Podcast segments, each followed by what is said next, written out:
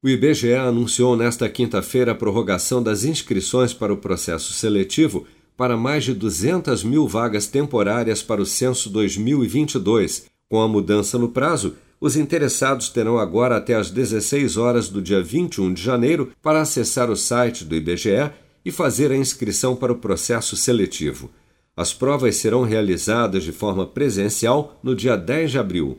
Para o coordenador de recursos humanos do IBGE, Bruno Malheiros, a seleção é uma oportunidade principalmente para quem está ingressando no mercado de trabalho.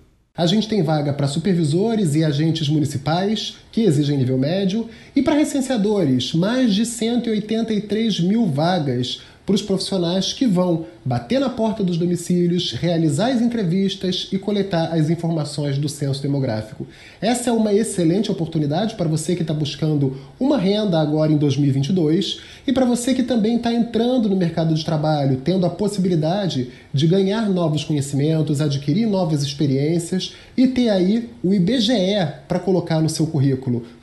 As vagas temporárias para o censo 2022 serão divididas assim: 183 mil vagas para a função de recenseador, com remuneração de acordo com a produção e para a qual é obrigatório ter ensino fundamental completo, e mais 18.420 vagas para a função de agente censitário supervisor, com salário de R$ 1.700 e 5.450 vagas para a função de agente censitário municipal com salário de R$ 2.100, ambas com exigência de ensino médio completo.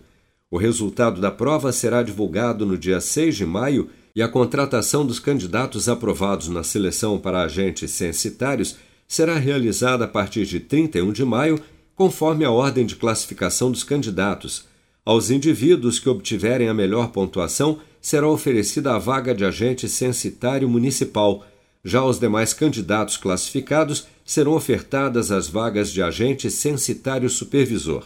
Para os recenseadores selecionados, a contratação e treinamento estão previstos para serem realizados em junho. Com produção de Bárbara Couto, de Brasília, Flávio Carpes.